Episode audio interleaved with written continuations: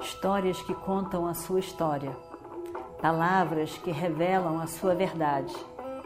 Com você, o conhecimento milenar dos Vedas. Escute diariamente e recomende a um amigo.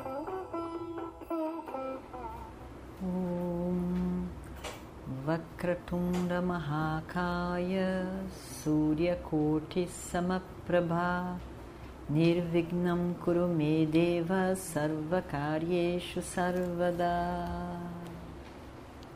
Então, nós vimos que Yudhishthira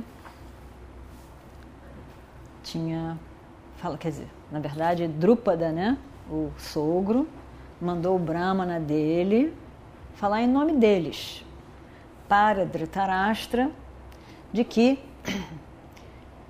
ele deveria devolver o reino que pertence a Yudhishthira. Se ele não quer evitar a guerra. Bom, aí Dhritarashtra responde a Yudhishthira. E nós vimos a mensagem uma mensagem completamente ridícula, absurda.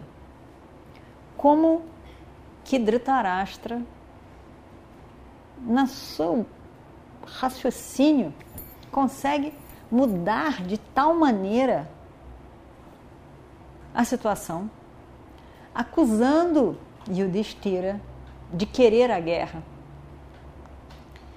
de e de não, ter, não, não, não apreciar, não apreciar a paz. E que está, depois de tantos anos, está querendo perturbar os primos que estavam todos em harmonia e na paz. Que aquilo era um absurdo.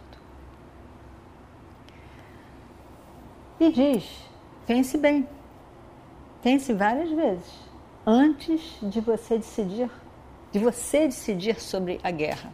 Porque a gente quer a paz. A gente quer a paz. A gente não quer guerra. Você é que não está aceitando as situações, as coisas como são. Você não tem capacidade de aceitar as coisas como são. E está decidindo pela guerra. Isso está errado. Isso está muito errado. Você está muito errado. E o destira. E o destira. E o destira fica completamente transtornado. Evidentemente que Arjuna e Bhima ficam revoltados. Mas Yudhishthira fica fica realmente sofrendo. Surpreso e muito triste aquilo tudo. As palavras do querido tio. Mas aos poucos, à medida que ele ia lembrando na sua mente daquelas palavras loucas do tio, ele vai ficando com muita, muita raiva mesmo. Como é que, como é que pode? Como é que pode? Uma coisa é, é dizer que ele não vai devolver nada e que você vai ter que lutar, e outra coisa é dizer que você jogar para o outro. Você está querendo a guerra, nós queremos a paz. Ele, ele acusando Yudhishthira. Yudhishthira era uma pessoa correta e queria ser visto como uma pessoa correta. E ele fica, isso, isso é injusto, isso é injusto. Como que o meu tio pode me acusar dessa crueldade deliberada? Isso é uma coisa horrível para Yudhishthira. É lógico que eu quero a paz. É lógico que eu quero a paz. Eu não, eu não quero guerra. Eu não, não quero a guerra, eu, eu quero a paz. E o tempo todo eu quis paz, o tempo todo eu quis paz. Como é que pode isso? Como é que alguém, qual, qual a pessoa que vai querer guerra? Ninguém vai querer guerra. Como pode dizer que eu quero guerra? Ao longo da minha vida, eu já vi que, que, que todo mundo gosta de paz. Todas as pessoas gostam de paz. Ninguém vai escolher guerra pela guerra. E ele e além disso ele diz, mas como nós podemos ser acusados disso? O mundo inteiro, todo mundo sabe que os filhos de Kunti são a favor de paz. Isso é uma grande injustiça do meu tio para comigo, para conosco. Ele diz: realmente eu eu entendi uma coisa ao longo desses anos. O fogo é alimentado pelo fogo. Não adianta pensar que agora eu vou oferecer o máximo e aí ele vai se aquietar. O fogo não se aquieta. O desejo também não se aquieta. A ambição também não se aquieta. Quanto mais é oferecido, mais se quer, mais se quer. E imagina só, nós tivemos que sofrer esses anos todos na floresta. O tio acha que nós devemos voltar para a floresta. Não foi suficiente nos manter afastado durante 13 anos. Ele quer mais. Ele quer mais. Ainda assim, ele quer mais e mais. Ele não consegue dividir nada. Ele já tem todo esse reino.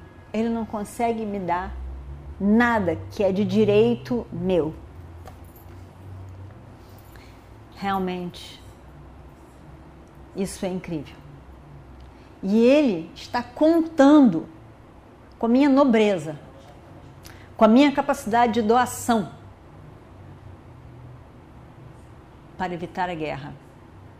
E não com a sua atitude de justiça, de me dar o que me pertence e assim evitar a guerra. Eu acho que ele está fazendo a coisa não só errada, mas muito tola. Ele sabe muito bem tudo que ele fez conosco. Tudo de errado que ele fez. Nos fez sofrer, ele sabe, desde sempre. E ainda assim, ele fica chorando, reclamando, dizendo ser um pobre coitado, em que nós queremos lutar, guerrear e destruí-lo. Realmente é um absurdo. Ele só pensa, só pensa numa coisa o tempo todo: o prazer, a satisfação do seu filho. Nada mais. Duryodhana nem escutou as palavras do tio Vidura. E realmente o tio Vidura é aquele que foi o melhor amigo de todos eles. Mas foi ignorado, desrespeitado, desconsiderado por Duryodhana completamente. E maltratado também pelo pai de Duryodhana. Dhritarashtra só pensa na satisfação do filho. E seja o que for, uma injustiça que seja, ele não se importa mínima, desde que o filho fique feliz. Devido a esse amor por esse filho, ele ignorou todas as palavras de Vidura, que na verdade é de longe o mais sábio entre toda aquela corte dos Kauravas. É. A única coisa que ele quer é a satisfação do próprio filho. E o filho? O filho que está mergulhado em papam, mergulhado no adharma, afundando, chafurdando no adharma. Egoísta, arrogante, ele não sabe nem como se comportar adequadamente frente aos mais velhos da família. A sua, a sua boca a sua boca só diz coisa horrível e desrespeitosa. a, a linguagem que ele usa com os mais velhos da família é uma linguagem horrível. Ele é terrível, destrutivo. E por causa deste filho, o rei Dhritarashtra, abandonando, está abandonando todo o Dharma. Naquele dia do jogo de dados, Vidura estava ali. Vidura estava ali e disse para o rei: Está indo longe demais. Pare, pare com esse jogo. Ele está ultrapassando o Dharma. Está na hora de parar, Dhritarashtra. Mas ele prestou atenção? Ele não prestou atenção no mínimo. Ele só disse: E agora? E agora? Quem ganhou agora? Quem ganhou agora? Tudo que ele dizia era isso. E agora quem ganhou? E agora quem ganhou? Ele só pensava nisso. O quanto o filho vencia. Só isso. Nada mais. Ele não disse mais nada. Ele estava tão animado com o jogo, tanto quanto os seus jovens filhos. Duryodhana, pelo menos, tem uma grande vantagem. Ele detesta os Pandavas, mas não esconde. Todo mundo sabe que ele odeia os Pandavas. Todo mundo, todos, todos nós sabemos o que Duryodhana pensa. Ele não engana ninguém. Mas o tio o tio é muito diferente. Ele não tem a coragem que o filho dele tem. Mas pensa igual. É egoísta igual. É centrado nele igual. Mas não tem a coragem de deixar que os outros vejam isso.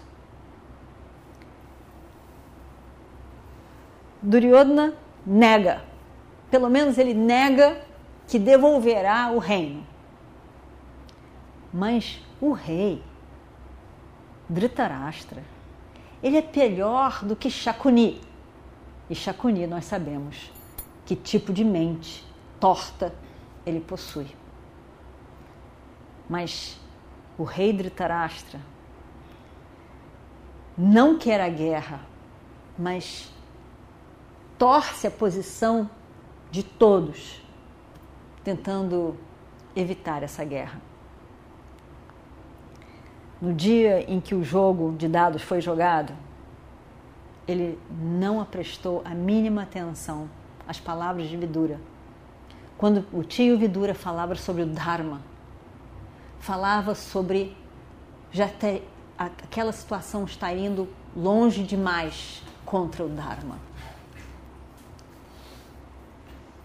Mas lembrando daquele momento, eu vi naquele dia que a destruição dos Kauravas era certa, pela posição, pela postura que o rei tomou naquele dia.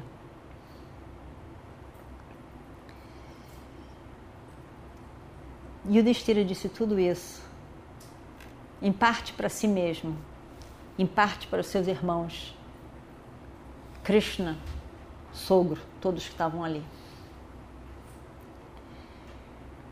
E aí então ele vê Sanjaya. E vamos ver o que acontece no próximo capítulo. Om Shri Guru Bhyo Namaha Harihi Om Histórias que contam a sua história, palavras que revelam a sua verdade. Com você, o conhecimento milenar dos Vedas.